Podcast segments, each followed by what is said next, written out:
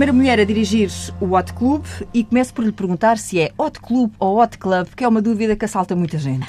Uh, salta muita gente e vai continuar a saltar. O que se passa é o seguinte: quando o Hot Club foi registado, havia uma preocupação muito grande em que as, as, as associações que eram registradas tivessem um nome português. Portanto, a palavra hot não tinha grande tradução, porque, por oposição à música cold, que era a música clássica. Portanto, a palavra hot neste contexto não tinha muita tradução. Mas a palavra clube existia em português. Portanto, houve um primeiro registro em que o Hot Club foi registado Hot Club em português. Com E no fim. Com E no fim. Pronto. O que é que se passa? Os outros clubes, os outros hot clubes todos da, da, Europa não tinham E. E, portanto, a maior parte das pessoas ou escrevia sem E ou escrevia com E, ou seja, essa questão nunca foi completamente esclarecida.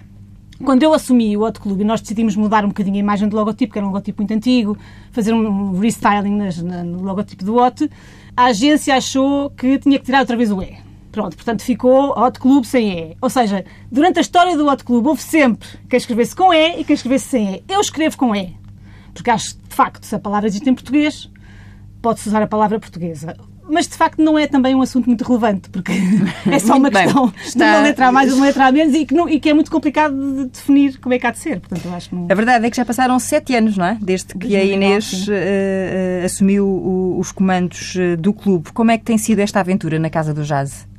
Tem sido uma grande animação. Até porque, seis meses depois de eu ter assumido a presidência do OT, um com, muitas, com muitas hesitações da minha parte, o, o clube ardeu, ou seja, o coração da, da, da instituição desapareceu. Assim, de repente, numa noite perto do Natal, e eu acho que isso foi uma grande prova de, de, de capacidade desta direção e dos sócios de, de, redinamizar a coisa e de pôr a coisa a funcionar, de mostrar que não era, não era o edifício, a associação não era o edifício, e, portanto, que era possível pôr aquilo a funcionar outra vez. E que é um facto é que naqueles dois anos em que não havia um espaço hot club, nós fizemos concertos em todo lado, uh, falámos muito em nós, fizemos muita coisa e, e, portanto, as pessoas não se esqueceram do hot club, que era uma coisa que era fácil, não é? Maria da Saúde é a mãe da Inês. Alguma vez uh, imaginou a sua filha nestas funções, neste mundo? Imaginar nestas funções propriamente, não. A Inês começou por tirar um curso de, do, primeiro, do primeiro grau, de professora do primeiro, do primeiro grau e, portanto, e foi dar aulas. Porque já uma vez que ela tinha acabado o curso e era novíssima, tinha 19 anos, eu disse, bem filha, agora se não queres continuar, começas a trabalhar. Como era muito nova, ela foi colocada no Baixo Alentejo e foi trabalhar um ano. Depois disso Percebeu que não estava talhada. Melhor que não estava. Achou que dar aulas, ela tinha feito o estágio num colégio muito fino no Porto, com todos os equipamentos, as meninas muito bem educadas, tudo, um colégio só feminino, não é? Ah, foi um choque o vir para o Baixo Alentejo, numa aldeia perdida no Baixo Alentejo, ensinar filhas de mineiros, filhos de mineiros uh, e com imensos traumas e imensos problemas. Daí que no fim desse ano disse que ensinar assim, que não era propriamente profissão, que era mais missão, que não tinha. Esse espírito. Esse espírito, exatamente, e que, portanto, queria continuar os estudos. E pronto, foi para Lisboa, tirou o IAD. O IAD entusiasmou-se bastante. Entretanto, ia começando a trabalhar, porque os pais também viviam do seu trabalho e havia mais duas irmãs em casa. E, entretanto, ela foi sempre uma pessoa que nunca parava de cantar. A Inês, durante era o que eu lhe ia perguntar a seguir. Todo Exatamente. dia, todo dia em casa cantava. Fez uma incursão pelo, pelo Centro de, de Ópera do Porto, cantou cantou lá também, também fez uma incursão pelo, pela viola, também teve Sabe, aulas de viola. era muito complicado. e, e, portanto, a música esteve sempre presente hum. nela. E é uma coisa que a família não não cultiva muito. É... Gostamos de ouvir música assim, eu gosto sobretudo de dançar, mas de ouvir música para dançar e para andar aos pulos, mas propriamente a cultura musical não é assim uma coisa que que houvesse em casa, não havia mesmo. E então é uma minha... coisa dela. Mesmo. É mesmo dela. A minha mãe também gostava muito de cantar e cantava muito bem, mas sempre sem. Assim, porque é agradável cantar. E a Inês canta ainda agora. Ela vai de férias e passa normalmente o mês de agosto conosco e logo de manhã ouço a minha filha cantar. e, e tem o, e, agora a senti... e a neta também, exatamente. e agora a neta também canta permanentemente. E, e, e, foi hum, essa vontade, esse gosto de cantar que faz a primeira aproximação com o Otto, não é? Com a escola. Foi porque eu quando vim viver para Lisboa para trabalhar e para estudar no, no segundo curso que fiz, uh, pensei, é agora que eu vou aprender a fazer isto como deve ser. E então é óbvio que me inscrevi-me no OT. A minha primeira aproximação ao OT foi nessa altura. Tive umas aulas de voz. Era tudo muito complicado porque eu trabalhava e saía a correr a hora do almoço para ter as aulas, chegava lá ofegante e depois saía a correr para ir trabalhar e, portanto, acabei por fazer um pacote de algumas aulas e acabei por não, não continuar. Mas ficou, fiquei ali, ia ao OT nessa altura também ia ao OT às vezes à noite, portanto, fiquei ali com aquele bichinho e pensei, qualquer dia ainda volta isto. Uhum. Pronto. E, e, quando saí da tal fábrica onde trabalhava, eh, que me despedi, um dia despedi-me e disse eu não aguento mais isto, vou-me embora, uma amiga minha disse-me, olha, no outro clube estão à procura de alguém que arrume as coisas do Luís Vilas Boas. O Luís Vilas Boas tinha entregue as suas coisas ao outro clube, ao cuidado do outro clube, as suas coleções todas de discos, de livros, de recortes, etc., que estavam ainda metidos nos caixotes. Quer dizer, sabia-se mais ou menos o que é que lá estava, mas não estavam minimamente arrumados, nem separados, nem organizados, nem nada. E, e nessa altura eu fui bater à porta do outro clube e disse, São Engenheiro, Bernardo Moreira, eu quero vir fazer isto. E, e fui, eles não andavam à procura de ninguém? Eles andavam, andavam mas assim informalmente. Alguém, mas como o Otto não tem, nunca teve dinheiro para pagar ordenados, também não, não se chegavam a pedir isto a ninguém, porque, quer dizer, porque e, e, eu nos primeiros tempos fui lá trabalhar porque sim, porque eu disse, olha, eu sou engenheiro mas disse olha, eu não, eu, não, eu não tenho dinheiro para lhe pagar um ordenado. Eu disse, tudo bem, eu venho para cá trabalhar. Depois se a coisa correr bem, logo falamos. O que é certo é que passado 15 dias já estava com o contrato assinado, porque uh, comecei a entusiasmar tanto com aquilo passava lá a vida. E, e, e esse, eu tenho esses anos, nos primeiros anos no outro clube, são muito ricos para mim, porque eu trabalhava paredes meias com o engenheiro Bernardo Moreira, que é o Sim. histórico do outro uhum. clube e eu encontrava uma fotografia e dizia: engenheiro, o que é isto? E o engenheiro estava duas horas a explicar-me o contexto daquela fotografia. Portanto, eu, nessa altura, não só aprendi imenso sobre a história do Otto, como criei um amor especial àquela, à história do Otto e àquela pessoa, porque de facto é um receptáculo de tudo o que se passou nos últimos 50 anos no clube. E, e a Inês fazia-lhe chegar esta, esta emoção, esta vivacidade, sim, sim, este interesse, este entusiasmo? Ela estava extraordinariamente empenhada no trabalho, tanto que ela se inscreveu numa, num, num mestrado sobre tratamento de espólio. Uhum. Portanto, ela, ela estava entusiasmadíssima e fazia-me chegar. Ah, claro que eu conhecia o Otto, de, mas de tradição, também gostava de música, na minha juventude também ouvíamos, era uma música assim muito muito transversal, muito para gente que estivesse em faculdades e tal. Havia concertos na, na Casa dos Jornalistas e Homem de Letras do Porto, havia muitos concertos que eu cheguei agora à conclusão através de fotografias que, que era, tocou que era onde os tocava. Uh, e, e, conhecia, e ela estava muito entusiasmada, e conhecíamos, claro, Vilas Boas e Festival de Jazz de Cascais, do Estoril. Cascais, Cascais, Cascais, Cascais, mas na altura era Cascais. Cascais e, e, conhecia, mas uh, e achei piada que ela estivesse a fazer uma coisa que finalmente gostava muito. Sim, porque isso é entusiasmou uns quantos anos. Porque arrastou-se assim uns anos com o marketing e tal, e não era coisa que eu percebesse que ela estivesse feliz. Uh, e, e, tinha pena disso. Pronto, o ponto final na, na educação não foi ponto final porque ela teorias sobre maneira de educar e de ensinar não para. Uh, mas senti que era isso, primeiro que tinha terminado, depois tinha aquela passagem pela, pelo marketing e vendas que não a fazia feliz.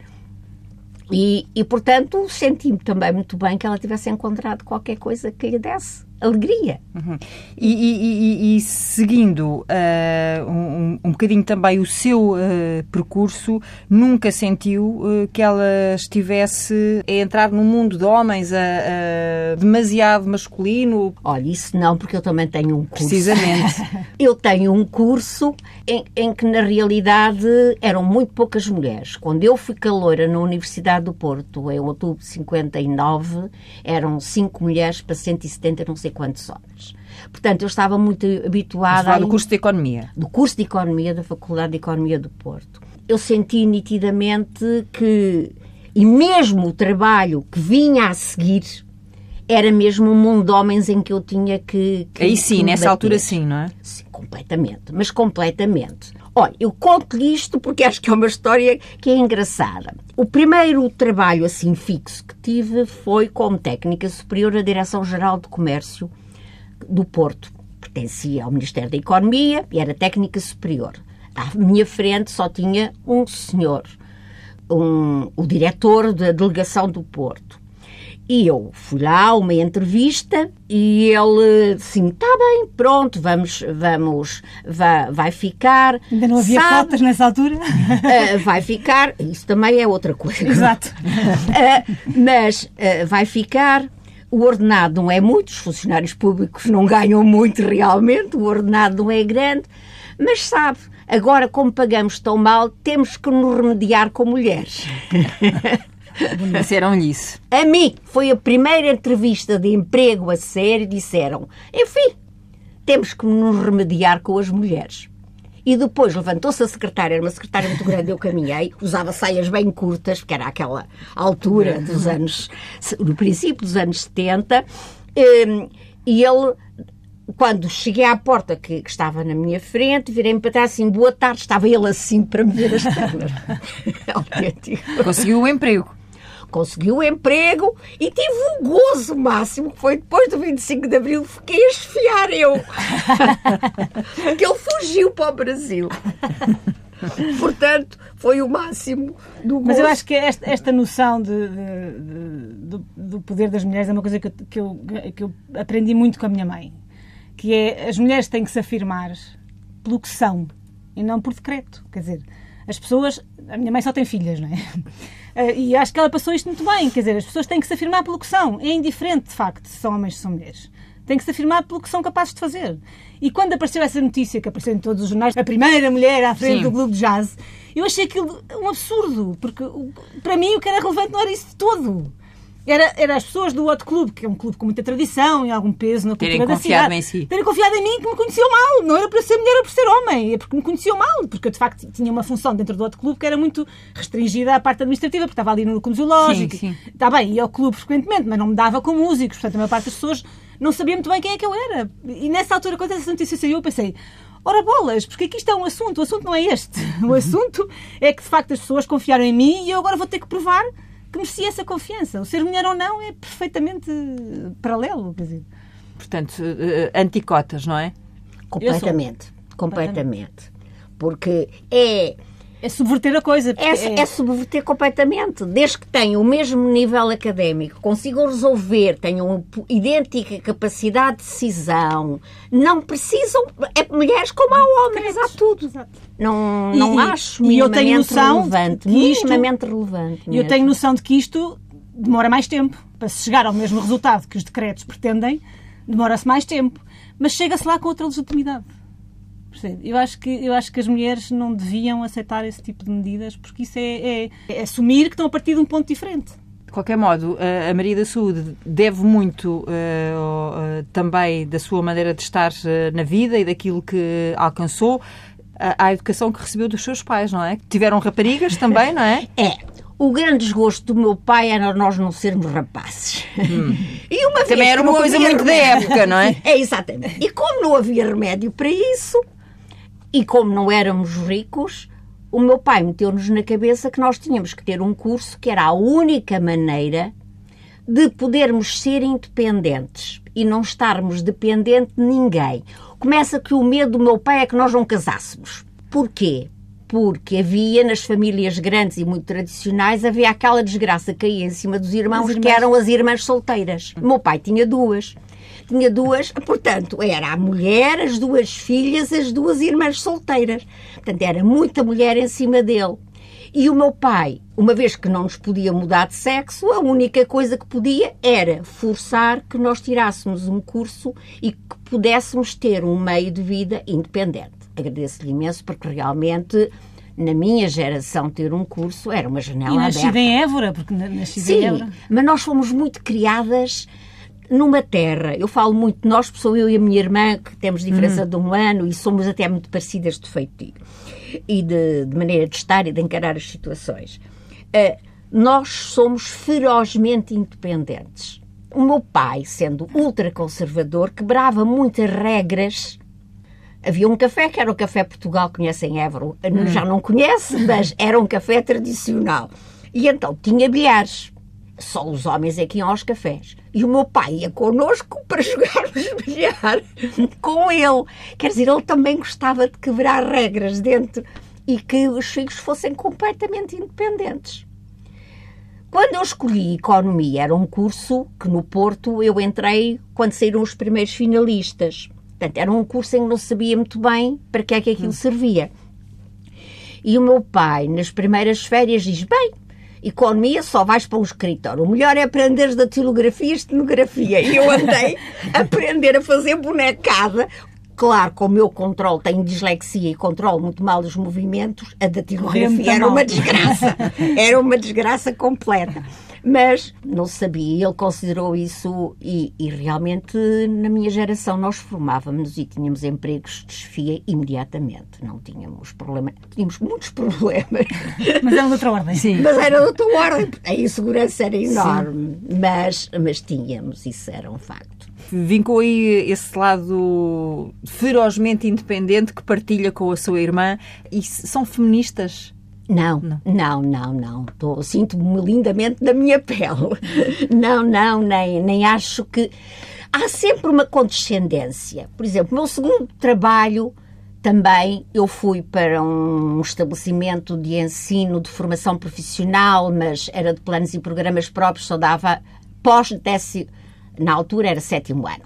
Portanto, era a nível universitário. E aí havia uma ligação que eram os professores de dia, eram de dia e eram para meninas. E os professores à noite. E eu comecei lá, ah, eu podia dar de manhã e à noite, porque assim podia perceber melhor as coisas. À noite era a única mulher. Bem, no segundo ano passei a diretora.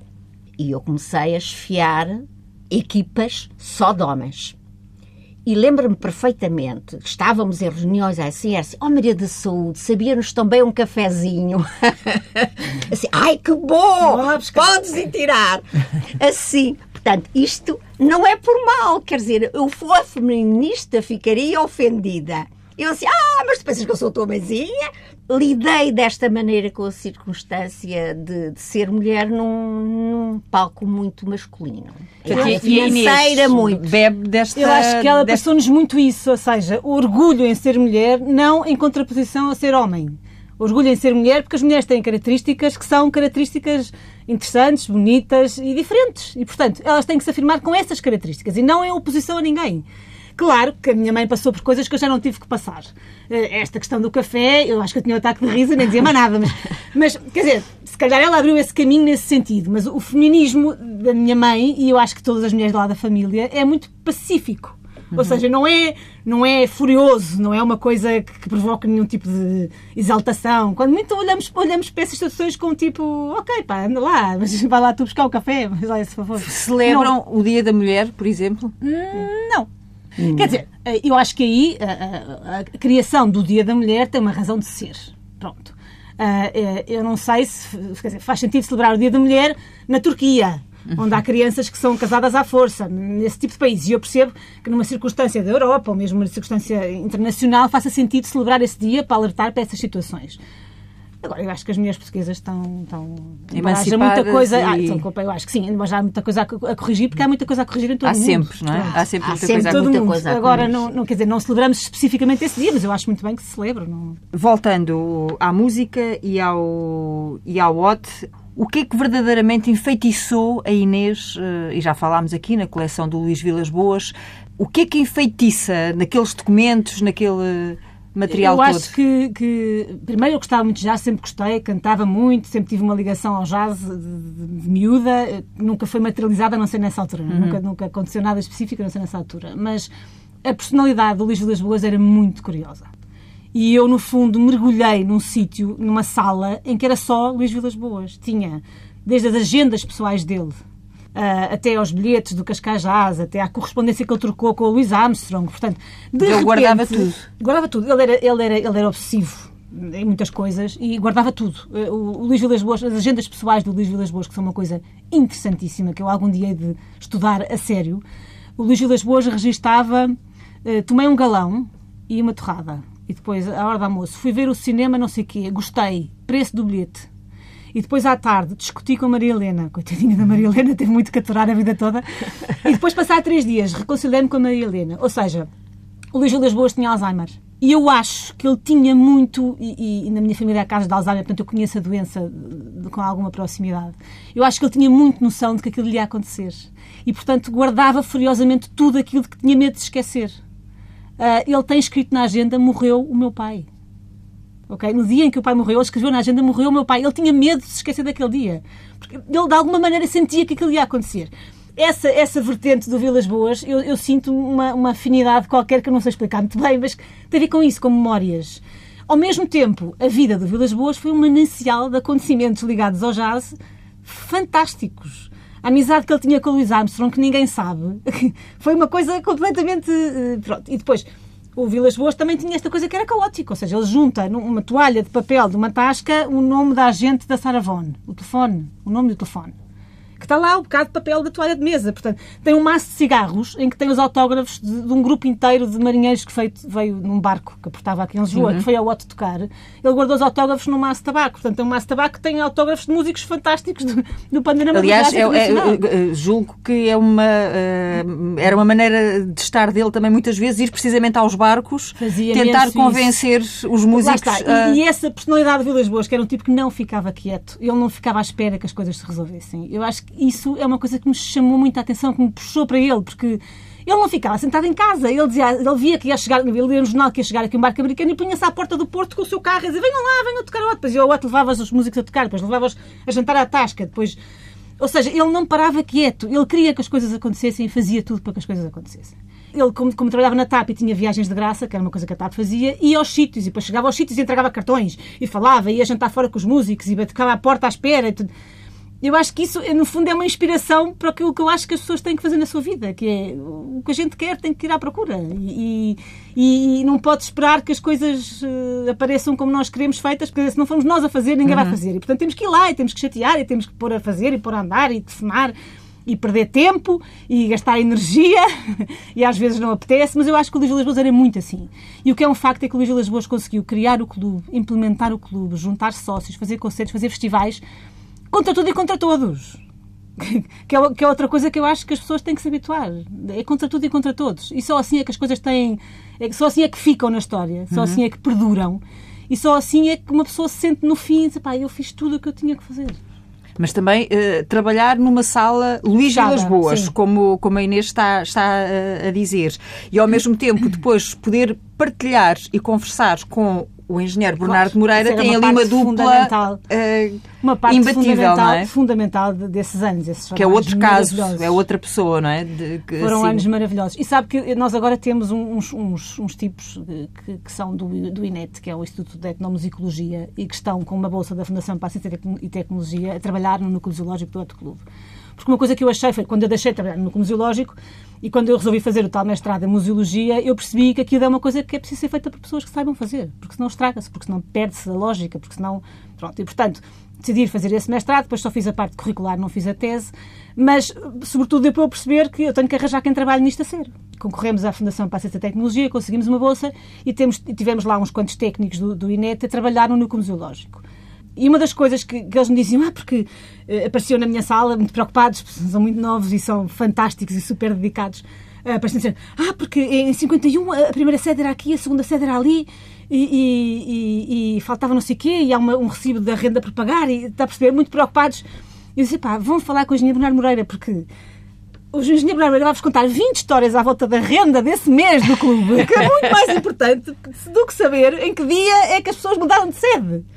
A minha perspectiva da história do clube é muito esta. E eu percebo que isto é polémico. E Sim, claro. As pessoas podem não ter esta noção. Mas eu acho que a história, sobretudo deste tipo de instituições, constrói-se muito mais com as várias versões do que à procura da versão factual.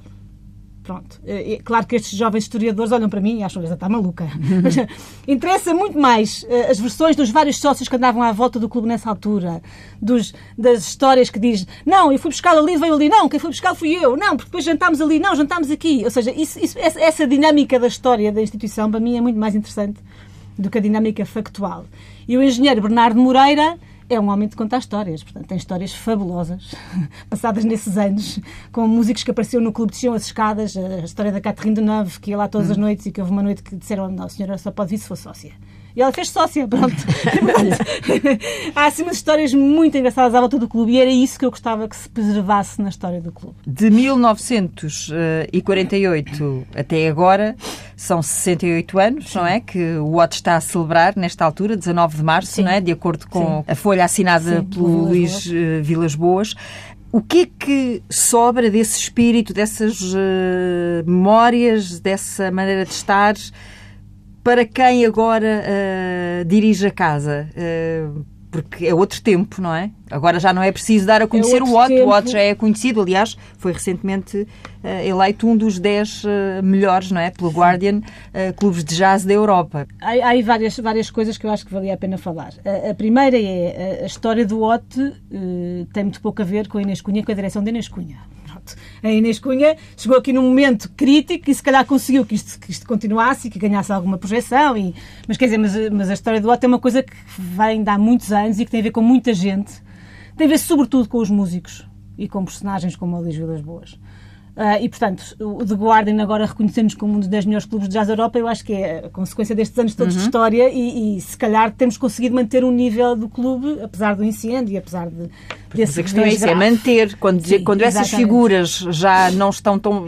ou desapareceram ou começam a ficar nos bastidores, uh, manter esse espírito o Bernardo é também não presente, é um trabalho qualquer, Felizmente, é? o engenheiro Bernardo é muito presente na história do clube, todos os alunos têm aulas com ele uh, faz periodicamente apresentações no clube, toca de vez em quando no clube, portanto, ainda é uma figura muito presente e Deus quer que seja durante muitos anos, porque é muito bem com ele e gosto muito da permanência dele uh, perto de nós. Já gravou um disco ano passado, gravou um não disco é? ano passado, o primeiro Exato. disco da Label uhum. há, há dois anos já.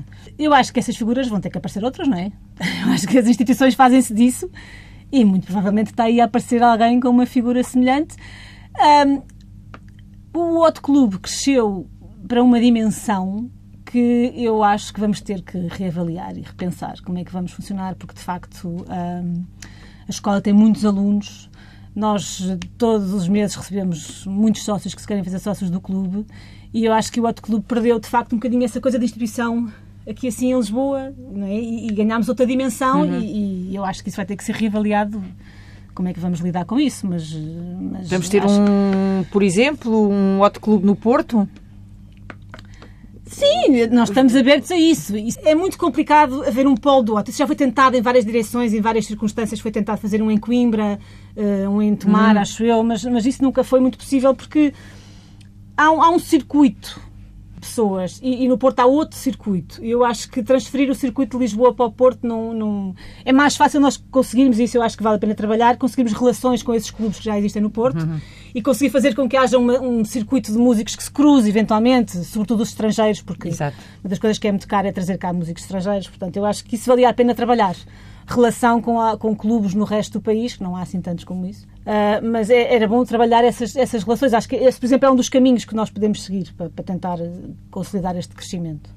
Temos... Será trabalho para quando, ou para ficar consolidado, vamos lá, para quando o clube fizer os 70 anos, não é? Quando chegarmos àquela pois, data. Agora, agora, estamos a trabalhar muito, e é o nosso o mote desta nova direção e destes próximos três anos, na internacionalização do, do outro clube hum. e dos músicos de jazz, sobretudo dos músicos de jazz portugueses. E aí não faço distinções nenhumas em relação aos músicos que trabalham mais com o Otto, ou mais no Porto, ou mais em Coimbra. Há uma geração enorme de músicos bestiais de jazz em Portugal que não conseguem sair da fronteira porque não têm dinheiro, porque, porque o jazz não é o rock e porque, e porque é muito complicado eh, levar um projeto lá fora e fazer três ou quatro concertos na Europa. Portanto, nós vamos criar uma estratégia para que isso se torne mais possível e, sobretudo, aproveitar estes próximos anos para levar lá fora muitos músicos estrangeiros, para trazer músicos estrangeiros a Portugal, fazer workshops na escola, concertos no clube, eh, para ver se criamos aqui uma dinâmica mais com, com, com, com o estrangeiro, porque é uma pena. Mas nós olhamos para o país e vemos, percebemos e pressentimos, claro que temos todos os, os, festivais eh, de rock, de verão, tudo isso, mas também temos já muito uh,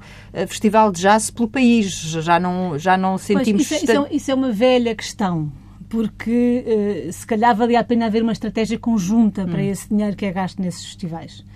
Uh, isso é uma velha questão porque. E ter um é festival é maior, um festival com mais impacto. Porque se é importante o papel que esses festivais têm na, na, na, na circulação de músicos a nível nacional, porque têm, porque de facto os músicos nacionais tocam muito nesses festivais e ainda bem, porque, porque a ideia é essa, acaba por haver um bocadinho uma dispersão de, de, de poder de, de, trazer cá grupos uh, fundamentais do jazz internacional.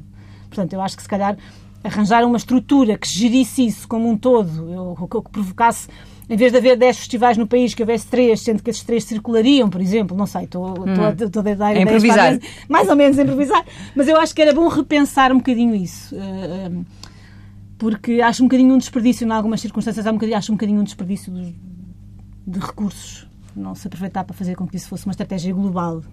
E mesmo acho que as escolas têm que se juntar, acho que os clubes têm que se juntar e falar sobre esse assunto. Quais são aquelas uh, características da sua filha que vê e assim no imediato diz logo tal mãe, tal filha? Não sei, o problema sobre a educação é um problema que, que me atravessou a vida toda. E que estavam há bocado a falar sobre matemática e eu ainda agora continuo a não perceber porque é que as pessoas não percebem matemática. e eu aos tantos anos que andei, não diretamente na, na, na, matemática, mas ainda há pouco tempo dei uma ação de formação em que, para demonstrar uma fórmula facílima, eu senti que, que as pessoas que estavam a, a ouvir-me fizeram assim. assim Ui, lá vem a matemática. Exato. Estavam todas interessadas. E eu continuo, depois destes anos todos, continuam a perceber. Acho que ela continua, só que ela é muito mais voluntariosa no, na, nas críticas que faz. ela critica bastante. Falo muito. Eh, a professora disse assim, não devia ser assim, porque devia ser lá. E eu, como fui professora, eu pensei, eu esforcei-me tanto, esforcei-me tanto e continuo a não perceber isto. Gostamos de, de moda, por exemplo. outra das coisas que ela, que ela em pequenita gostava numa altura em que eu comprava muita coisa e tudo, ela adorava, ia comigo às compras, mas mínima, 3, 4 anos ficava encantada de ver. E depois muito de pintura. Então, um sentido estético. Sim, sim, sim. Isso e eu, nos... eu acho que nós as três, nós somos as três, nós somos, a minha mãe diz uma coisa às vezes que eu acho que ela está carregada de razão, que é eu tenho a noção de que vos eduquei bem, porque vocês são três pessoas completamente diferentes umas das outras. E isto eu acho que é muito verdade. Nós somos as três completamente diferentes, quer fisicamente, eu tenho uma irmã loura e outra ruiva, uhum. quer em termos de feitio. Mas há uma coisa que eu acho que ela passou, passou especificamente a mim, mas também às minhas irmãs, que é o cuidado com o pormenor, com o detalhe, com a, nunca comemos em tabuleiros à mesa. Há uma toalha, há um arranjo, uhum. mesmo que seja uma flor só no meio da mesa, há um, um arranjo, há uma. Nunca nada, nada é deixado que possa ser feio, que possa estar fora do desleixo. Sítio. Não Sim, há nada desleixo. todo, não pode haver, não, mas, isso é, mas isso é muito mais do que eu, a minha mãe. mas, mas eu, por exemplo, se, se, se chego a casa e se está uma coisa atirada para cima da mesa, fico irritada. E eu lembro-me sempre dela, porque aquela coisa não está ali, não é ali aquele sítio. Não, não, porque é que está ali? Não, não, não, precisa estar ali, está fora do sítio. O sítio é ali. E não é, isto não é, é a mesma preocupação com o que está bonito. Não é picuinice. Não, é, não, não. É uma preocupação estética com a, beleza, com a harmonia, de alguma maneira. Eu acho que isso a minha mãe passou muito. Quer, quer em questões próprias de roupa, de, sei lá, por exemplo, um pregador aqui, um pormenor, um cuidado na, uhum. na parte estética das coisas. Isso reflete obviamente, no nosso gosto pela pintura, que eu acho que a minha mãe se calhar com as, com as, minhas irmãs não, mas eu e a minha mãe falamos muito de pintura. Um vestido giro que vemos, temos um ofício e mandamos à outra, mesmo não compremos, quer dizer, é, uma, é, uma, é de facto é um cuidado estético e, e não é. Uh, Quer dizer, não é, é, é uma coisa nossa, é uma coisa que vem de dentro, não é uma coisa para mostrar a ninguém, não é uma coisa. Uhum. Sim, basicamente é mesmo porque é. eu não consigo ver. Eu tive aqui, por exemplo, é, tem que estar direitinho. As duas garrafas de água, não é? assim, quer dizer, não é, é, é automática. A primeira Sim. coisa, a senhora limpa o pó e eu chego e arrumo, porque aquelas duas coisas deviam estar assim, quer dizer, porque me choca. Não, faz impressão. Faz-me impressão. Mas eu, eu sinto imenso isto. Eu sinto imenso isto e lembro-me imenso da minha mãe por causa disto, porque isto é uma coisa que, que nos incomoda. E não é, e não é, quer dizer, nenhuma patologia propriamente. As coisas estarem, as coisas estarem, por exemplo, chegar a um jardim de alguém e estar ali um balde que não devia estar ali, e estar ali um pau que devia estar mal arrumado, não, eh, a nós, a mim, eu reparo. Então eu reparo, penso assim, mas que jardim tão giro, porque é que está ali aquele balde? Quando a pessoa, dona do jardim, se calhar não olhou. Então, e lá, e lá, lá, lá no Otto, onde Ah, no lote é, uma, é uma guerra, mas, mas eu acho que as pessoas acabam por gostar disso, porque eu não sou pessoa para dizer assim, tira dali aquele balde. O que eu faço é, não gosto daquele balde, está desarrumado, vou lá e arrumo o balde. E eu acho que as pessoas respeitam isso. Por exemplo, a, a velha questão de chegar alguém tornou um café, não limpou. Eu vou buscar a chugona e limpo o café. Parte do princípio que ninguém reparou. Não é bem assim.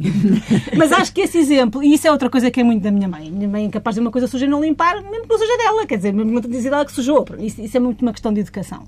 E, e acho que as pessoas respeitam muito isso. Quer dizer, às tantas eu deixei de precisar de fazer isso. Está desarrumado, arruma-se. Está virado ao contrário, põe-se direito. Pronto.